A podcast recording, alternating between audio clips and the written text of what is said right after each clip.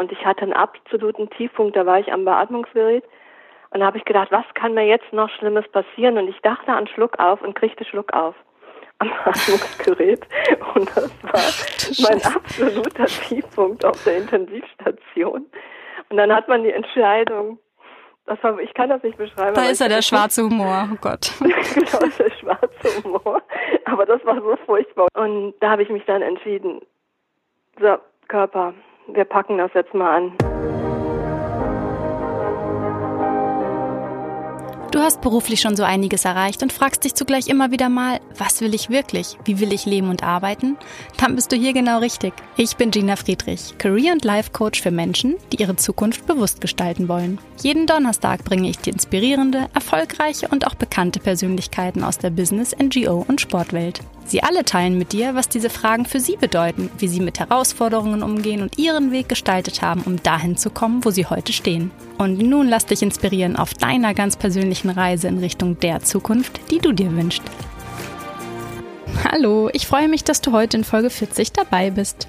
Petra Bach, die ich vor einigen Wochen telefonisch sprach, teilt in dieser Folge eine wirklich tiefgehende Erfahrung mit uns. Ja, in der ich so manches Mal wirklich Gänsehaut bekam und dann aber doch froh war, dass es dank ihres, ja, bemerkenswerten schwarzen Humors, wie sie selber sagt, auch Momente gab, in denen wir zusammenschmunzeln konnten. Also, wer ist Petra? Nach dem Abi arbeitete sie als Werbekauffrau, hat dann angefangen Kunst zu studieren, ja, um dann doch mit dem Studium zur Kulturmanagerin komplett neu durchzustarten.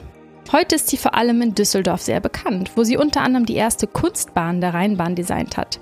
Und mit ihrem Unternehmen Art and Butter möchte Petra eine Plattform schaffen, auf der sich die Welten der Kunst und Wirtschaft entspannt begegnen können. Darüber hinaus betreibt sie den Blog oben-ohne.live, in dem sie und auch andere aus dem Leben mit und nach dem Krebs berichten. Petra erzählt uns heute, warum man für seine Sache brennen muss, um bei Rückschlägen wieder aufstehen zu können. Du hörst, wie sie sich mit ihrem Mann auf dem Weg in ein Pionierleben machte, ohne zu wissen, dass sie, wie sie sagt, die Bombe Gehirntumor im Kopf hatte. Wie sie diese Zeit erlebte, wer ihr eine großartige Stütze und Quelle des Mutes war und wie eben auch ihr Humor ihr durch diese Zeit hindurch half, das erfährst du in diesem Gespräch. Sie teilt, wieso ihr Leben nach dem Tumor die größte Herausforderung für sie war. Glaubte sie doch ganz fest, dass sie diese Operation gar nicht überleben würde wie sie wieder zu positivem Antrieb kam und, nachdem sie das Laufen überhaupt erst wieder lernen musste, heute für den New York Marathon im nächsten Jahr trainiert. All das hörst du jetzt. Ja, Petra, wie schön, dass du heute hier dabei bist. Herzlich willkommen. Ja, ich freue mich auch dabei zu sein. Ja, wir haben ja schon äh, vor einer Weile ausgemacht, dass wir zweimal miteinander sprechen. Und ähm, ich habe mich sehr gefreut auf dieses Gespräch und würde ganz gern starten damit, dass du vielleicht mal durch eine Frage, die ich dir jetzt stelle, den Zuhörenden so ein bisschen ein Gefühl dafür gibst, wer du so bist. Und deswegen die Frage, wenn ich jetzt die Chance hätte, deine beste Freundin oder deinen besten Freund zu fragen, wer ist Petra Bach? Was würde er oder sie uns antworten? Also wenn einer meiner besten Freunde sagen würde, wer ich bin, dann würde er mich Frau Kompra nennen, weil so ich meine erste Agentur genannt habe, als ich Kulturmanagerin geworden bin und so meine erste Kunstbahn gemacht habe. Hier in Düsseldorf 1996. Also ich bin leidenschaftliche Kulturmanagerin und realisiere Kunst- und Kulturprojekte in Düsseldorf und auch zehn Jahre lang war ich in Hamburg und habe Kunst- und Kulturprojekte realisiert. Also ich lebe für fürs Kulturmanagement.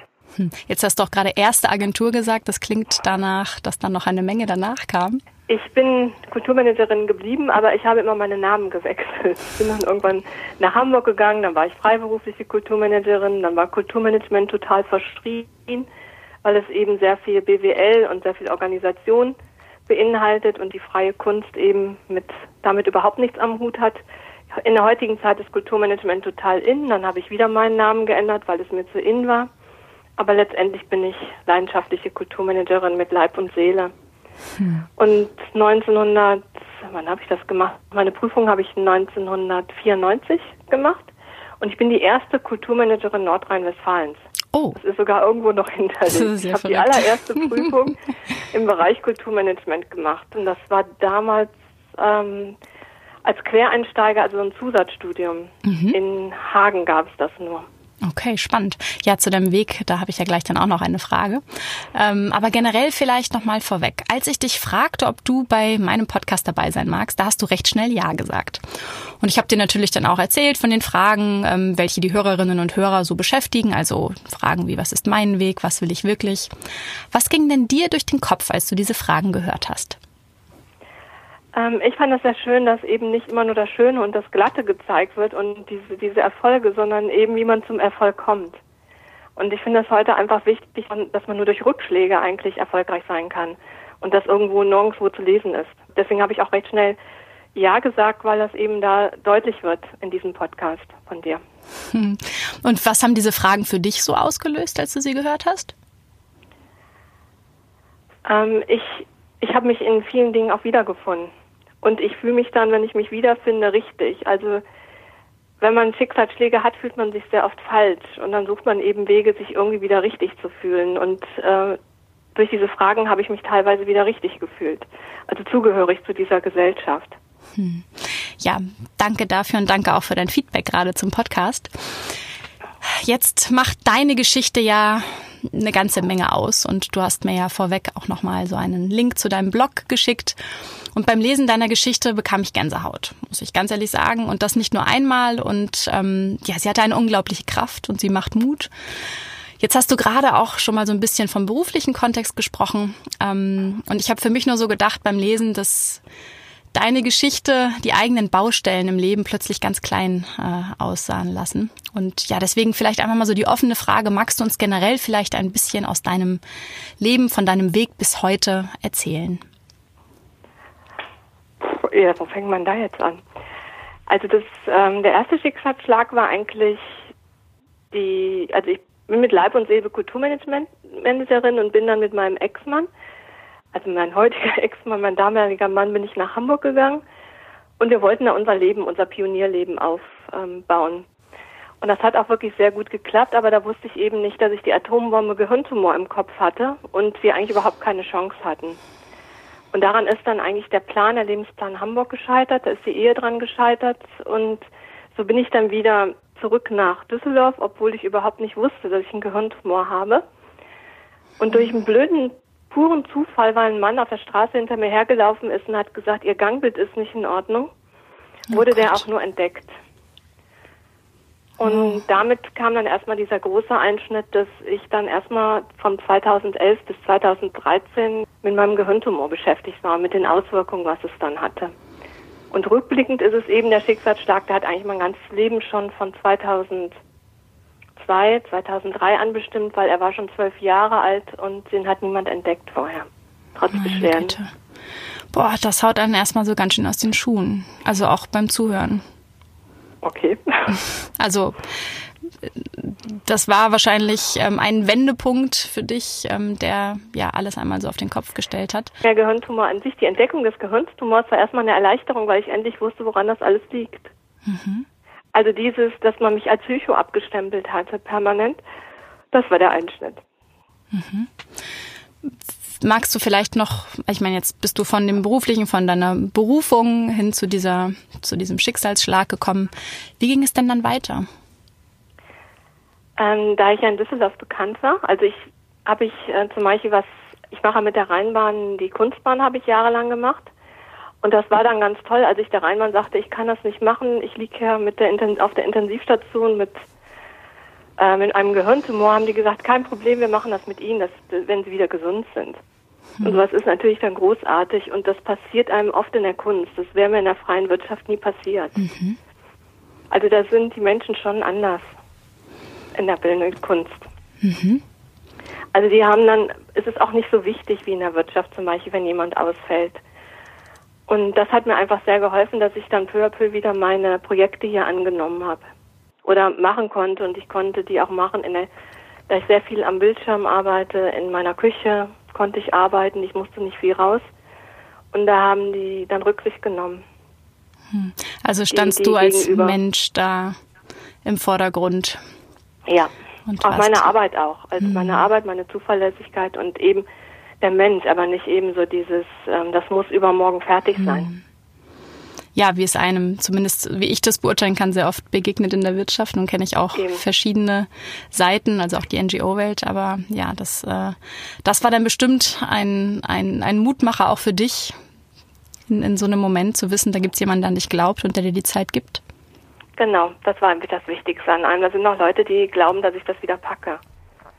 Und das sind äh, die Leute, die einen, die Menschen, die einen auch weiterbringen. Hm. Also die dem das, die mir das dann auch zutrauen, dass sie das packt, die mir auch zutrauen, die packt nochmal so ein Projekt und die zieht das dann auch durch. Und das ist sehr wichtig. Hm, jetzt ist natürlich so eine gesundheitliche Situation, ähm, ja, kann ich gar nicht so viel zu sagen. Ich glaube, jeder oder jede ähm, fühlt das gerade selbst in sich.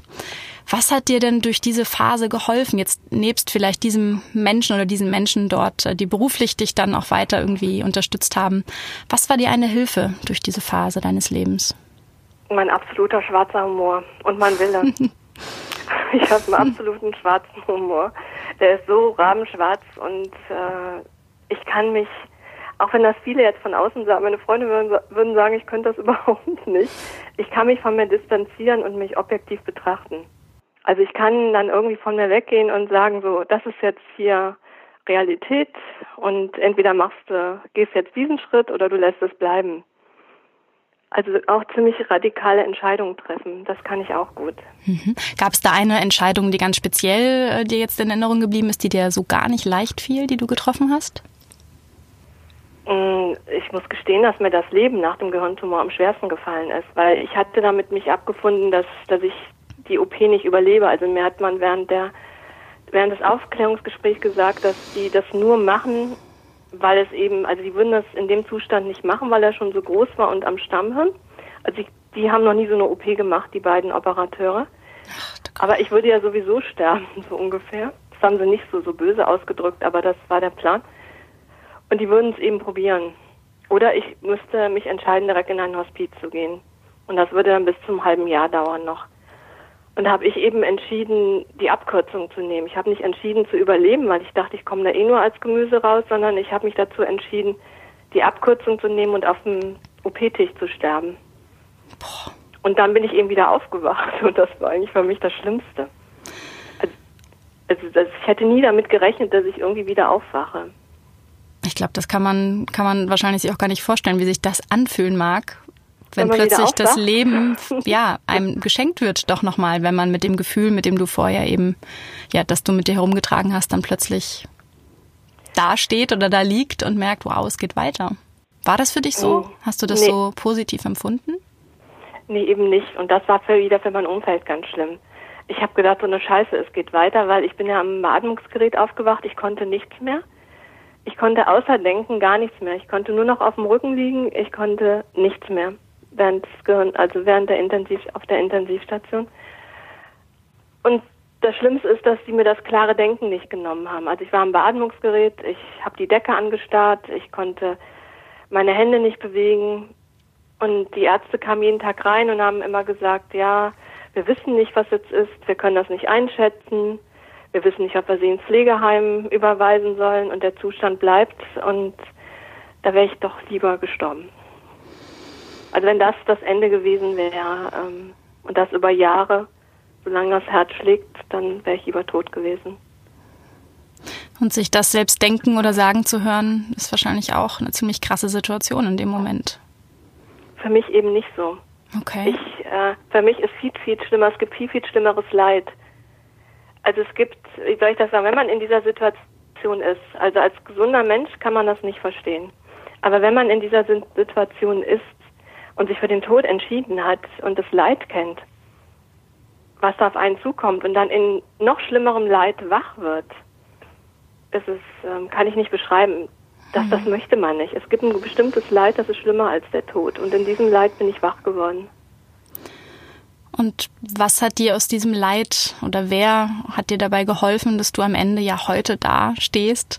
Ich, wir sprechen gleich noch so ein bisschen über deine Zukunftspläne, aber da ist ja eine ganze Menge scheinbar noch passiert, ähm, denn du hast ja am Ende diesen Mut und dieses, diesen Antrieb wiederentdeckt für dich. Gott sei Dank. Magst du uns vielleicht da noch was zu erzählen? Also, da mir alle sagten, dass das jetzt mein, also mein endgültiger Zustand war, habe ich, habe ich den habe ich mich entschieden, dass es nicht mein innerlich entschieden, dass es nicht mein endgültiger Zustand ist. Und irgendwie war diese Entscheidung so eine innerliche Entscheidung und irgendwie habe ich dann nur Tag für Tag gelebt. Also erst habe ich mir den Tag auf der Intensivstation angeteilt und dann habe ich mir also erst die Minuten, erst die Stunden, dann den Tag und dann den nächsten Tag und den nächsten Tag, ich habe gelernt, in kleinen Schritten zu leben. Mhm. Und ich habe denen gesagt, ähm, ich werde eben laufen können, ob ihr wollt oder nicht. Das war, das war einfach so eine Entscheidung, die ich getroffen habe. Also man muss sich irgendwann entscheiden, innerlich. Und man muss dann sagen, entweder gehe ich den Weg oder den Weg in solchen Situationen. Ich weiß nicht, die Frage ist jetzt auch sehr persönlich, aber was war so diese, was hat den Schalter am Ende tatsächlich umgelegt? Dass du dich eben dafür entschieden hast? Ich glaube, das ist wie beim Alkoholiker. Das ist, wenn man am absoluten Tiefpunkt ist. Und ich hatte einen absoluten Tiefpunkt, da war ich am Beatmungsgerät.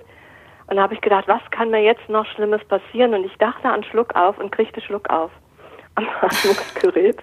Und das war mein absoluter Tiefpunkt auf der Intensivstation. Und dann hat man die Entscheidung, war, ich kann das nicht beschreiben. Da ist ja der schwarze Humor, oh Gott. genau, der schwarze Humor. Aber das war so furchtbar. Ich habe wirklich gedacht, was könnte jetzt noch kommen? Und ich habe gedacht, ja, super Schluck auf. Und der Schluck auf kam. Und da habe ich mich dann entschieden, so, Körper, wir packen das jetzt mal an. Schauen wir mal, was da noch rauszuholen ist. Das war so, das war so dieser Punkt, hm. der Wendepunkt. Da musste ich hier erstmal Schritt 1 aus der Intensivstation raus, da musste ich Schritt 2 in die Reha, da musste ich auf der Reha alles lernen. Essen, schlafen, atmen. Dann in die zweite Reha musste ich lernen, wieder selbstständig zu sein. Und ich war erstmal ein Jahr komplett in Reha. Ja, vielen Dank für diese sehr persönlichen Einblicke, Petra. Und nach all dem, was du jetzt erzählt hast, steht er da. Der New York Marathon 2021 in deinem Blog auf deiner Webseite. Mhm. Ähm, mit dem, was du eben beschrieben hast, wie du dich entschieden hast, tatsächlich jetzt wieder auf beiden Beinen stehen zu wollen, beziehungsweise zurück ins Leben zu wollen. Was bedeutet es denn für dich, ein solches Ziel zu haben, wie diesen New York Marathon jetzt? Äh, das Laufen ist mir halt sehr wichtig, weil ich es eben nicht konnte jahrelang. Und irgendwann kam, ich wollte den New York Marathon immer mal laufen. Und damals habe ich eben gesagt, dass ich 2013 den New York Marathon laufe. Und da habe ich, ähm, dann sagte eine, du musst ja nicht 42 Kilometer laufen, lauf doch einfach 10 Kilometer nach 10 Jahren. Hm. Und dann habe ich beschlossen letztes Jahr, dass ich für jeden, jedes Lebensjahr einen Kilometer auf dem New Yorker Marathon, also am New Yorker Marathon teilnehmen möchte. Wow. Also das ist das ist ein Ziel, das ähm, ja, ich habe mit 54 Jahren angefangen zu laufen. Ach, mein Gott, wow. Und wie Und steht's, Ziel, wie steht's jetzt heute darum? Jetzt, jetzt hast du dir letztes Jahr das Ziel gesetzt. Im Moment bin ich bei drei Kilometern durchlaufen. Das ist für ein normaler Läufer Alltag und die würden sich darüber kaputt lachen. Aber für mich ist es eben, ich kann ja überhaupt nicht laufen rein. Also laut der Ärzte kann ich ja nicht laufen und ich muss zählen, ich spüre den Boden nicht unter meinen Füßen und ich übe jetzt eben, dass das besser wird. Und eine normale Zeit möchte ich abliefern. Ich möchte da jetzt nicht so als letzte Krücke dann so, so hinten hinterherlaufen. Da ist sie, die kommt auch noch. Du setzt dir auf jeden Fall sehr hohe Ziele. Ich musste jetzt gerade schmunzeln. Ich weiß, das passt jetzt vielleicht nicht, aber da du auch mit so viel Humor dieser Geschichte begegnest, du hast gerade erzählt, dass für gesunde Menschen das ja eigentlich nichts ist. Also wenn ich dir kurz erzähle, dass ich irgendwann, ist jetzt auch schon ein paar Jährchen her, aber am Rhein auch so ganz motiviert dachte, jetzt fängst du mit dem Laufen an und bin schön losgejoggt, hatte nichts dabei, außer meinem Schlüssel an die Schuhe gebunden. Genau, und habe gedacht, ja, jetzt läufst du mal so 20, 30 Minuten und ich glaube, ich bin nach 20 Minuten fix und fertig gewesen. Ich weiß nicht, nicht, wie weit ich war, aber ich war zu weit. Ich hatte kein Geld dabei, konnte weder den Bus zurücknehmen, ähm, noch hatte ich Bock, diesen Weg zurückzugehen, weil ich hatte auch so einen Durst, voll unvorbereitet, total. Also als kleines Beispiel dafür, dass äh, die, die, die unfitte Gina in dem Moment dann diesen ganzen Weg zurückgegangen ist. Und äh, ich weiß nicht, wie viele Kilometer es waren. Ähm, vielleicht weiß ich das auch ganz bewusst nicht. Aber ja, äh, das ist vielleicht meine Geschichte dazu. Insofern Respekt und Hut ab ähm, davor, was du dir da vorgenommen hast. Und ja, mit wie viel Ehrgeiz du scheinbar die Dinge dennoch angehst, die eben für einige Leute gar, kein, gar keine Herausforderung wären, aber du genau diese Herausforderung gesucht hast. Also Das finde ich schon ein ganz, ganz großes Ding. Ähm, was motiviert dich denn und was treibt dich an, wenn da vielleicht auch in, in dieser Phase, dieses, dieser Vorbereitung, aber auch in ganz anderen Phasen deines Lebens es jetzt mal so ein bisschen schwierigere Etappen gibt? Beim Laufen oder beim Leben? Vielleicht beides? Obwohl ich, ich, ich muss gestehen, das ist mittlerweile eins zu eins. Laufen ist wie das Leben.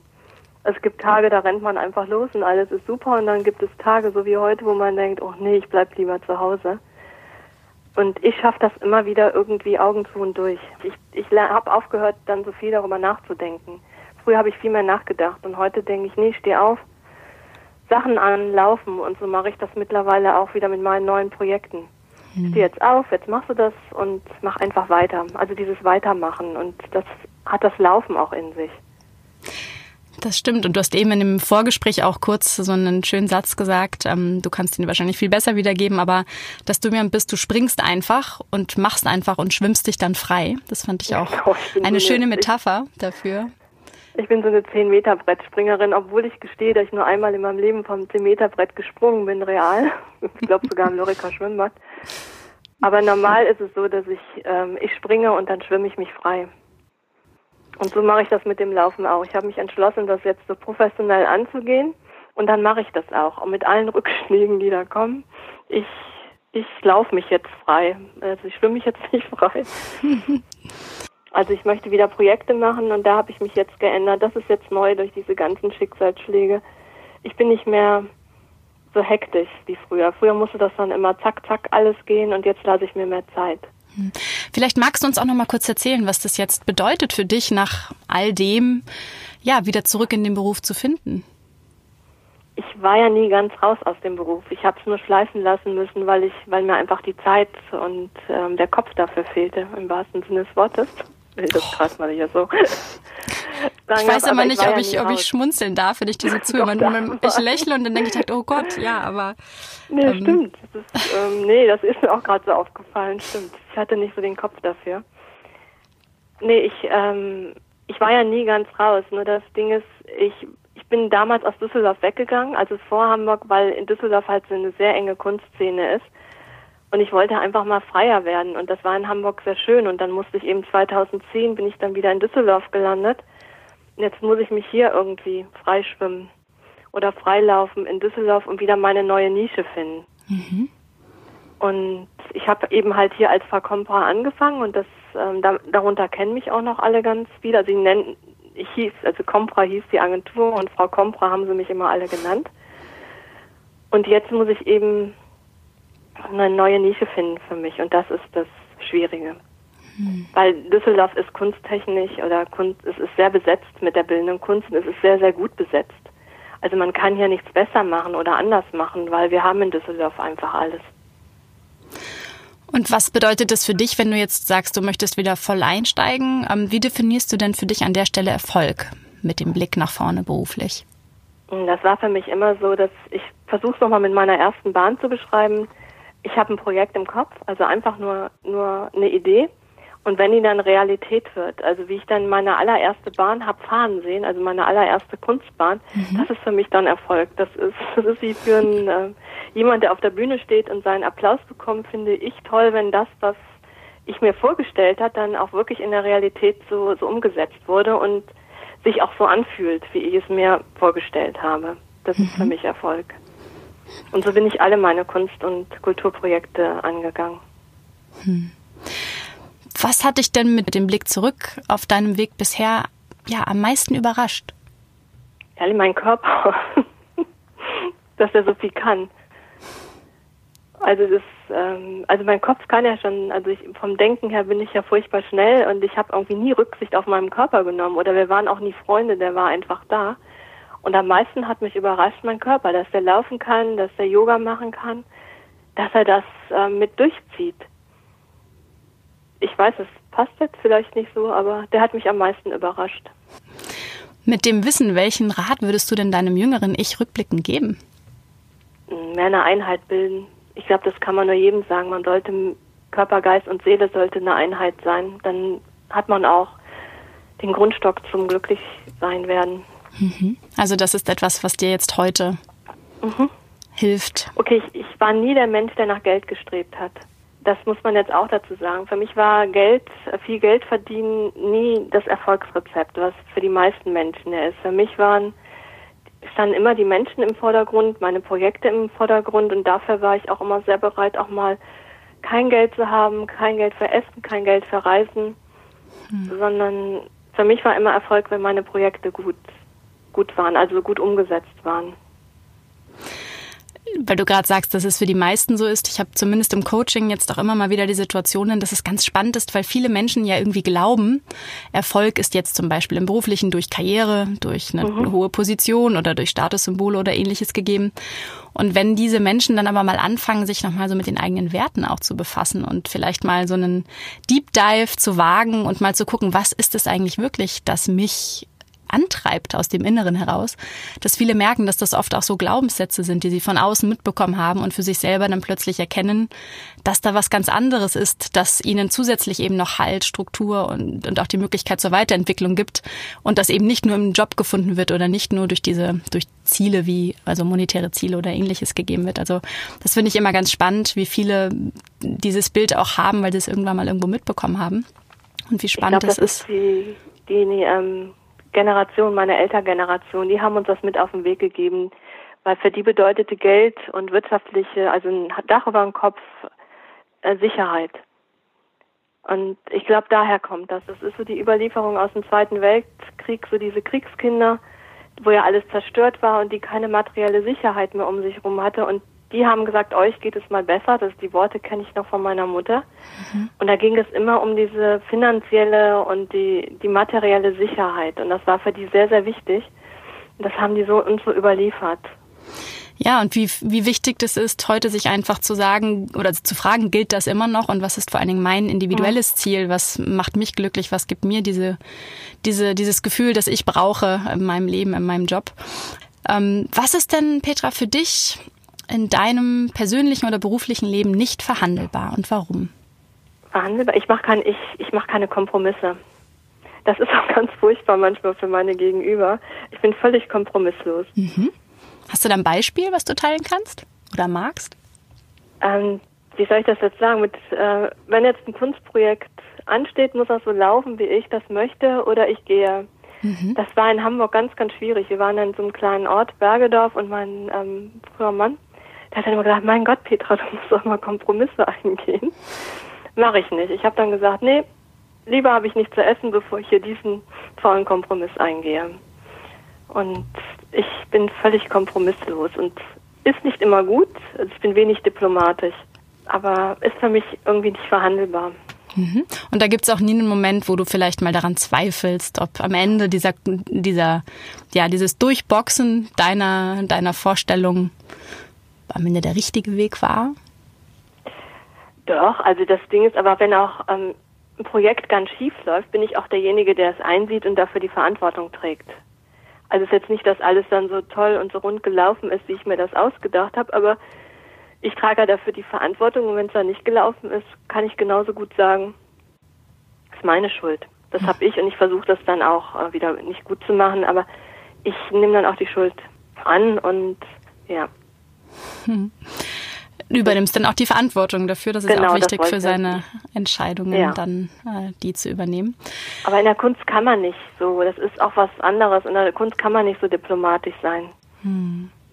Vielleicht, weil wir jetzt gerade nochmal darüber sprechen, war für dich eigentlich früh klar in deinem Leben, dass es die Kunst ist, die dich anzieht? Ja. Mhm. Ich habe einen Onkel, hat mal recherchiert, wie ich zur Kunst gekommen bin, weil keiner in der Familie, in der Verwandtschaft und überhaupt was mit Kunst am Hut hat. Ich habe in Herd gewohnt als Kind und dann bin ich immer über die Brücke gefahren mhm. mit der Straßenbahn zur Schule und dann habe ich gesagt, irgendwann werde ich da studieren an der Kunstakademie Düsseldorf.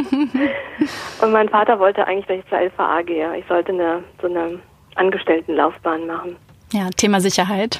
Genau, da war wieder das Thema Sicherheit mhm. und dann bin ich mit 16, 17, ich glaube mit 17 bin ich dann ausgezogen, habe auch mein Abitur, also ich habe dann das Fachabitur für Gestaltung gemacht. Mhm habe erst auch einen Umweg über die Werbung, bin dann Werbekauffrau geworden.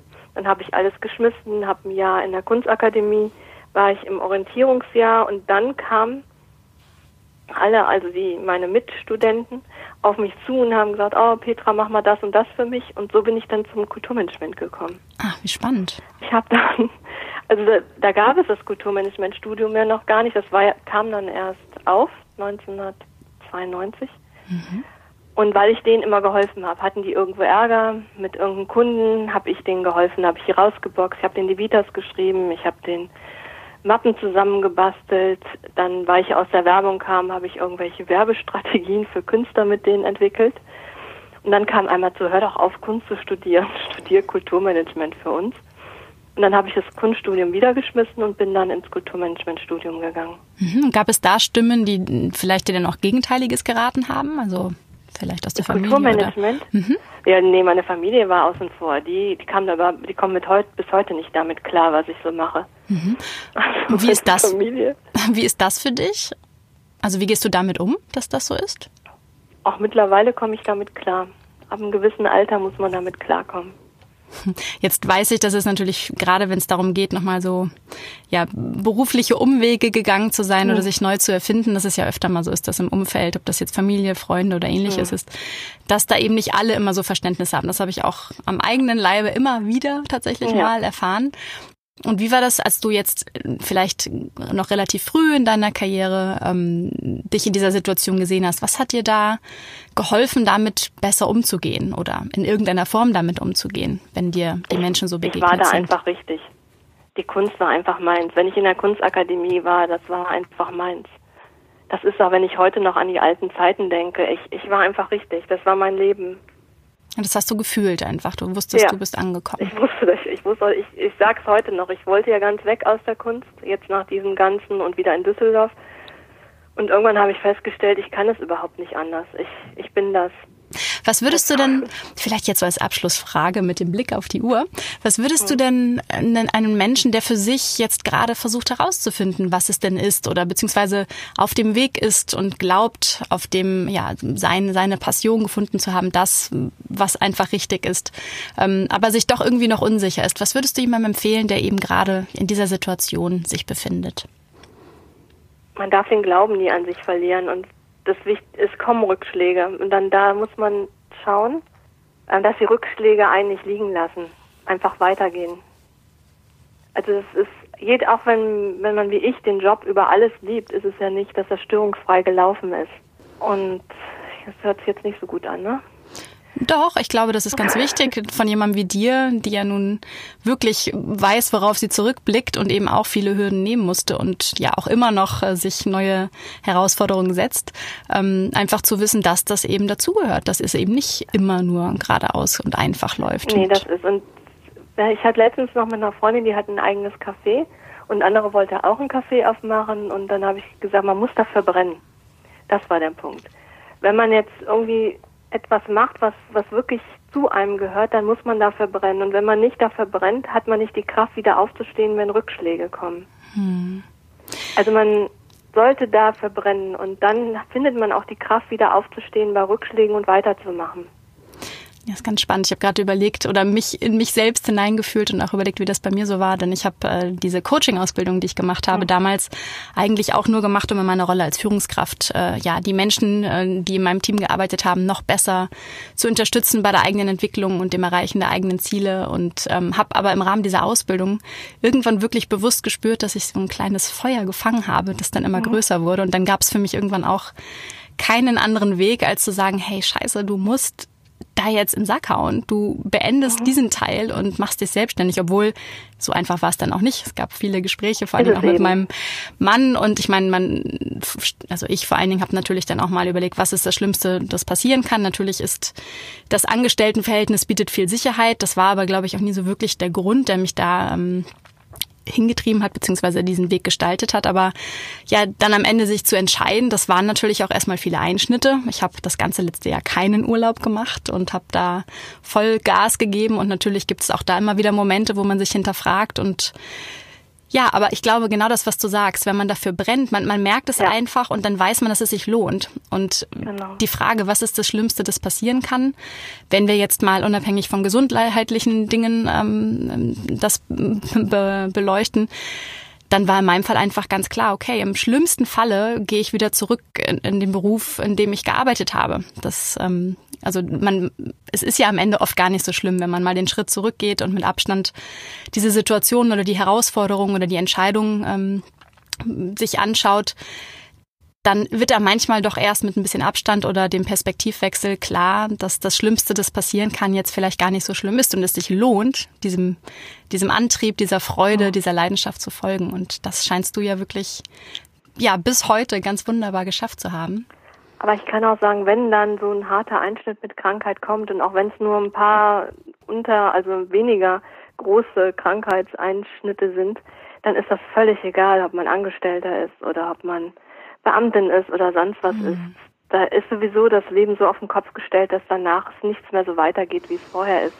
Deswegen muss man, wenn man diesen Weg geht oder sich dafür entscheidet, sich keinen, keinen Kopf machen, was ist, wenn ich krank werde. Danach ist sowieso ein komplett neues Leben. Egal, an welcher Kreuzung man steht. Ja, da, da hast du wahrscheinlich, bist du die, die da das am allerbesten. So Schicksal, nee, ich habe auch viel gesehen. Also ich habe, ist jetzt gar nicht meine Sicht. Ich habe die, ich hatte ja auch Mitstreiter in meinem Leid. Also es ist ja nicht so, dass ich die Einzige bin, die sowas durchgemacht hat, sondern in den Reas oder in den ganzen Krankenhauseinrichtungen teilt man ja auch ähm, sein Leid.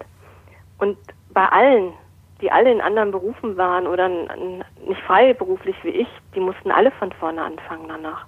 Hm oder neu denken oder, oder sich neu ins Leben reinfinden.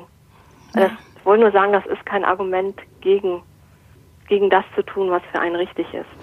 Da stimme ich dir vollkommen zu, weil du jetzt gerade davon gesprochen hast, hast du vielleicht doch noch irgendwie so einen, einen Gedanken, den du den Menschen, die möglicherweise sich doch selbst oder auch jemandem äh, oder jemanden, der ihnen nahe steht, sich plötzlich in einer solchen Situation wiederfindet. Gibt es da vielleicht noch etwas, das du aus deiner eigenen Erfahrung teilen kannst, das da vielleicht den Menschen hilft oder vielleicht einen Impuls gibt? Also ich kann jetzt nur mal jetzt von meiner Onkologie reden. Ich habe nichts Menschlicheres ähm, erfahren. Ich habe so viel Menschlichkeit in der Onkologie erfahren, was mir voll in der Gesellschaft mhm. fehlt. Und da habe ich ganz vielen gesagt, man sollte da nicht so viel Angst vor haben, weil man sollte mal daran denken, was es einem gibt. Und man kommt nicht näher an sich ran als in solchen Situationen, weil man komplett auf sich alleine gestellt ist es ist egal, ob man in einer Partnerschaft ist oder sonst wo ist, man ist mit dies, mit gewissen Schicksalsschlägen im Leben alleine. Man, man lernt sich kennen. Ja. Und das, wenn man das positiv besetzt, könnte man sehr viel daraus lernen für sich und für sein Leben und man könnte daraus Entscheidungen treffen, was will ich wirklich im Leben. Also man kann auch ganz viel, nicht Kapital hört sich immer so blöd an, man kann auch ganz viel Positives für sich daraus schlagen, wenn man an solchen Kreuzungen steht. Mhm. Petra, ich danke dir für dieses Gespräch. Das hat mich sehr berührt und ich freue mich, dass du uns alle hast an deiner Geschichte teilhaben lassen und auch nochmal diesen Blick auf die Macht der Menschlichkeit gerade in den Fokus gerückt hast. Ich, ähm, du, dadurch, dass du eben auch viele Erfahrungen gesammelt hast und auch noch einige, über die wir jetzt hier gar nicht gesprochen haben, würde ich sehr gerne deine Webseite verlinken, denn ich glaube, dass du da Mhm. auch anderen Menschen ganz viel Kraft und äh, positive Gedanken schenken kannst. Und genau die Gedanken und Freude und positive Energie, ja, wünsche ich dir für deinen weiteren Weg und für dein großes Ziel. Vielleicht sprechen wir zwei uns ja hier auch nochmal, wenn das Ziel erreicht ja, ist. Ja, oder du läufst mit, ne? Am 7.11.2021. Das ist jetzt fies, oh Gott. Du, ich bin jetzt mit meinem Yoga voll dabei, aber da ist nicht so viel Ausdauer dabei. Jetzt, oh, jetzt hast du mich aber unter Druck gesetzt. Wir besprechen das nochmal offline. Okay. Nein, aber ich wünsche dir, ähm, ja, ich hoffe, dass du genau diesen Spirit am Leben erhältst und freue mich, äh, von dir zu lesen und dir da weiter zu folgen. Und sag an dieser Stelle einfach mal bis ganz bald, liebe Petra. Ja, ich habe mich auch gefreut und ich fand das Gespräch sehr schön. Dankeschön, ich auch. Bis ganz bald. Danke. Hat dir diese Folge gefallen und du kennst vielleicht jemanden, für den oder die Petras Geschichte oder auch die der anderen Gesprächsgäste eine Inspiration und Motivation auf dem ganz eigenen Weg sein würde? Dann freue ich mich, wenn du diesen Podcast weiterempfehlst. Vielen Dank fürs Zuhören und viele Grüße aus der Ferne.